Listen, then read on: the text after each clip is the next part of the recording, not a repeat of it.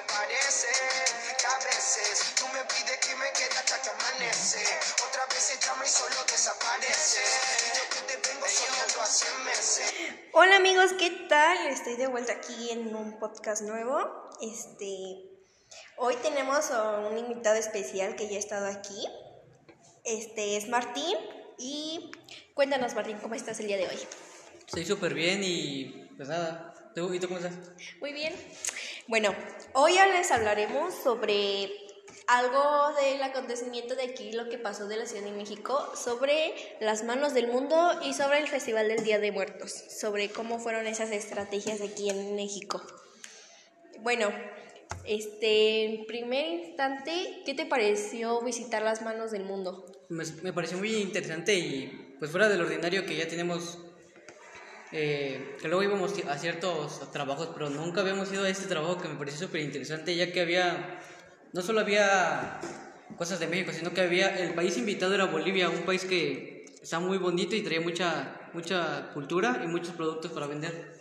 Claro, en este, bueno, hay que explicarles aquí a nuestros oyentes que Las Manos del Mundo se encontró aquí en la Ciudad de México y ahí fueron varios países para mostrar su cultura y sus artesanías.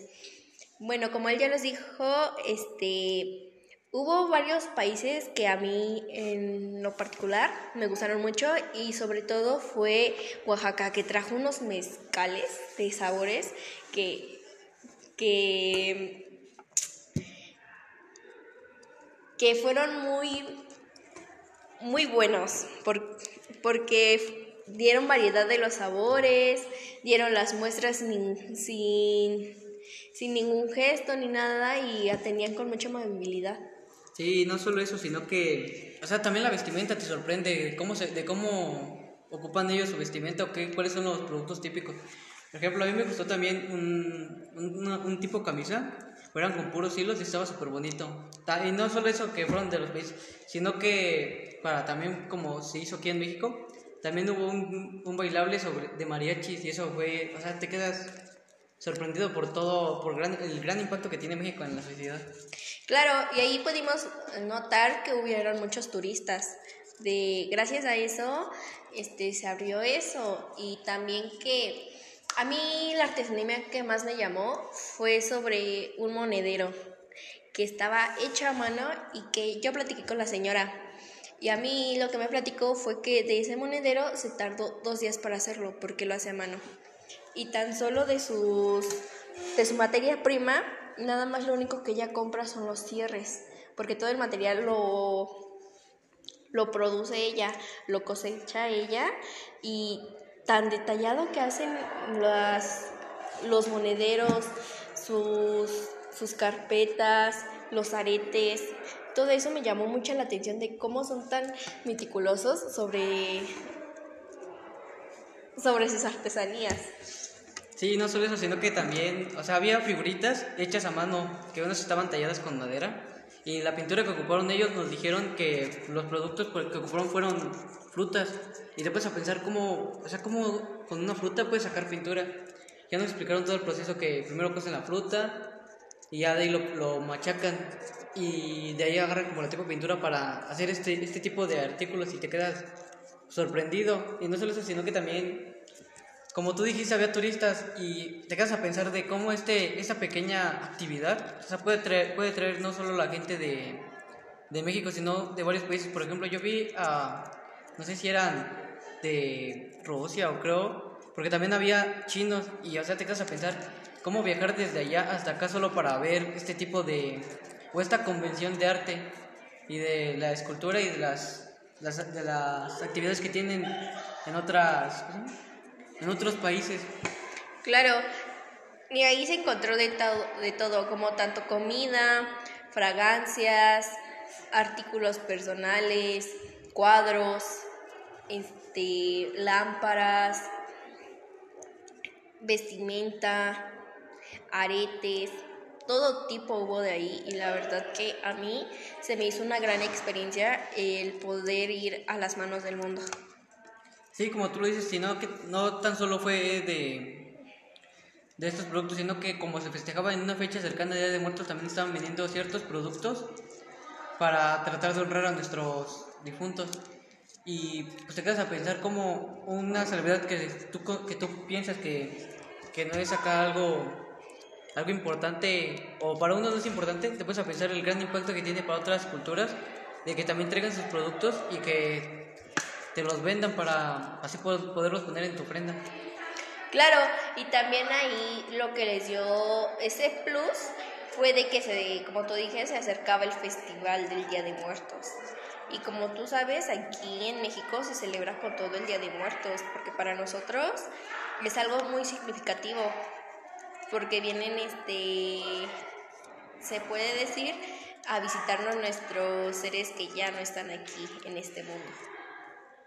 Sí, te pones a pensar que no solamente pues venden los productos, sino que, o sea, te pones a pensar el cómo México está haciendo un impacto para la sociedad y como ya dicen, México es uno de los principales países en el turismo y se vio reflejado en esta actividad, ya que pudimos ver a gente de varios países viniendo para acá para ser o para ver los productos que estaban ofreciendo. Y no solamente se ha hecho en estos años, sino que se seguirá haciendo en los demás años y en años anteriores también se ha visto. Y te pones a pensar el cómo una pequeña actividad puede, o sea, puede involucrar a varias culturas. Claro, hicieron buena estrategia sobre el acercamiento sobre el Día de Muertos porque se hizo lo de la Fórmula 1.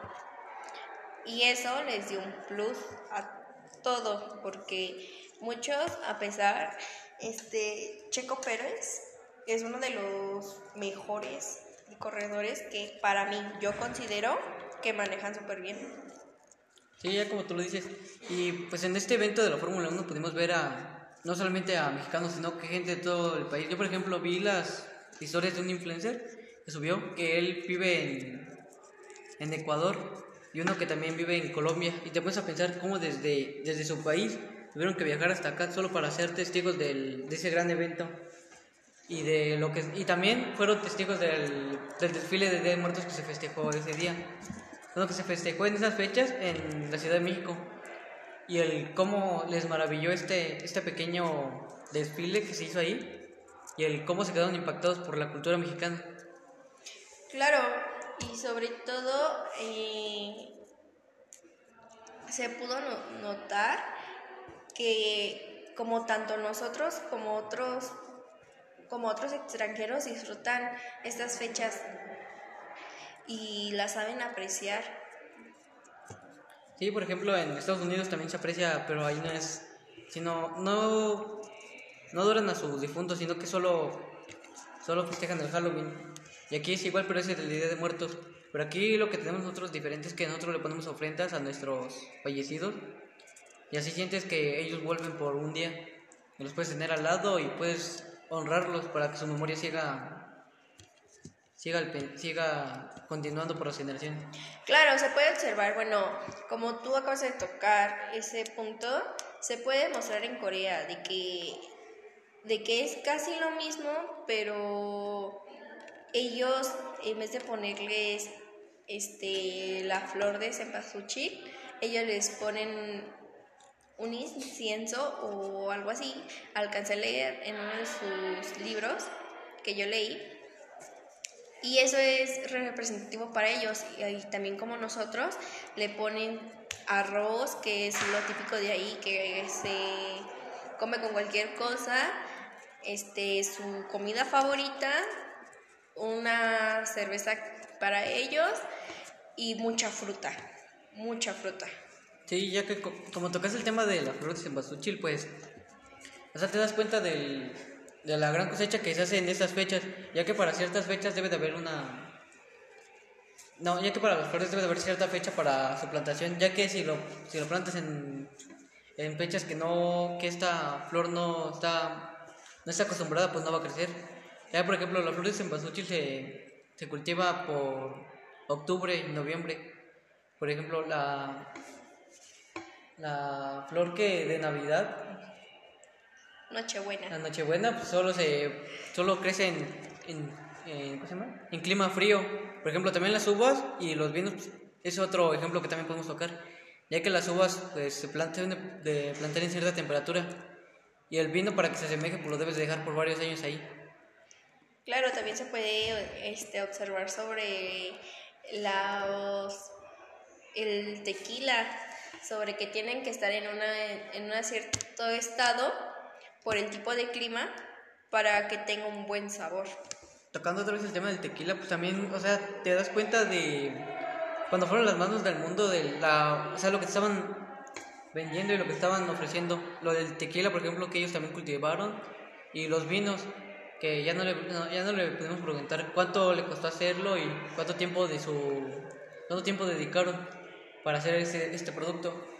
Y, o sea, te quedas maravillado por las grandes cosas que vimos ese día en las manos del mundo, ya que en el primer piso solo estaban ofreciendo productos de, no sé, de, del consumo y de ropa, pero arriba estaba pues el arte que ellos hicieron y te quedas fascinado por todo esto que ves. Claro, también este, lo que a mí me sorprendió, no sé si tú pasaste a la sección de chocolates, que como de, de un chocolate pueden haber de diferentes sabores, pero de que cómo ellos lo hacían ahí enfrente de demostración, de cómo ellos lo, lo hacían, cómo lo molían, cómo lo llevaban al horno, cómo lo ponían en su molde y cómo lo envolvían. Y eso era lo que le llamaba a los espectadores y turistas. Sí, ya como tú dices, pues esta es una estrategia de marketing que no solo se ve ahí, sino que se ve en todo el país o en todo, o a cualquier país que vayas vas a ver siempre la publicidad de cierto producto. Por ejemplo, como tocamos el tema del Día de Muertos, pues luego varias empresas hacen productos, por así decirlo, mexicanos o que tengan que ver con el Día de Muertos. Que por ejemplo luego venden tenis o luego venden ropa. Y pues porque, por esas fechas pues tú piensas, no, pues está bonito y está, está chido comprarlo. Pero detrás de todo esto solo, o sea, lo que buscan nomás ellos es que, que compres. Y es lo que se vio ahorita, como tú dices, en las manos del mundo. Ya que ellos estaban ofreciendo una, un espectáculo frente a tus ojos para que tú quedes fascinado y, o sea, lo quieras comprar. Y también las buenas estrategias de marketing que dieron fueron las pruebas de que cada comida, bebida, este, dulces, fueron dando demostraciones de lo de su trabajo, de lo que ellos realizan. Sí, que pues en sí los productos, ellos los hacían, pero ellos estaban ofreciendo para que, o sea, te, que probaras el, el sabor y si te gustaba pues lo compraras. Y pues yo, y como vimos, pues sí les funcionó. Y yo digo que era el precio, un precio lógico por lo que estaban ofreciendo, ya que, o sea, te pones a pensar de todo el trabajo que ellos invierten en hacer cierto producto y pues tú dices, no, pues sí conlleva mucho tiempo y pues sí necesita mucho esfuerzo para hacerlo. Claro, y aquí no se pudo este, hacer los famosos de lo que nosotros ocupamos, el regatear las cosas porque ahí es un precio que se estableció desde un principio y ahí es de, este, es lo menos y cosas así, porque en verdad no, sí se, sí se, como tú dices, estuvo valorando el trabajo de las personas. Sí, pero, o sea, pero si te pones a pensar en todo lo que conlleva y digamos, tú, si tú lo hubieras hecho, pues sí te, te ofenderías si alguien te dice, no, pues cuánto es lo menos y te quedas a pensar, no, pues yo, yo, yo invertí mucho tiempo a ver, tú trata de hacerlo. Y los productos, pues, te quedas maravillado. Porque, por ejemplo, yo probé una, un agua que le pregunté cómo lo hacían y dijeron que tuvieron que cultivar, cultivar mucho la fruta y de esa fruta la tuvieron que hervir. Ya de hervir la tuvieron que, por así decirlo, machacar y de machacar la tenían que filtrar para que saliera el agua. Y si te pones a pensar que es un proceso no tedioso, pero sí es muy frustrante si no te queda salir. Claro, si no te queda bien la cosecha, si... y cosas de ese tipo. También lo que yo puedo observar sobre las manos del mundo es de que mientras estaban este, ofreciendo sus artículos, como tú dijiste, hubo un show donde estuvieron bailarinas este, mostrándole a los turistas nuestros bailes típicos aquí de México, de México especialmente. También lo que se pudo observar ahí, bueno, lo que yo pude observar fue que que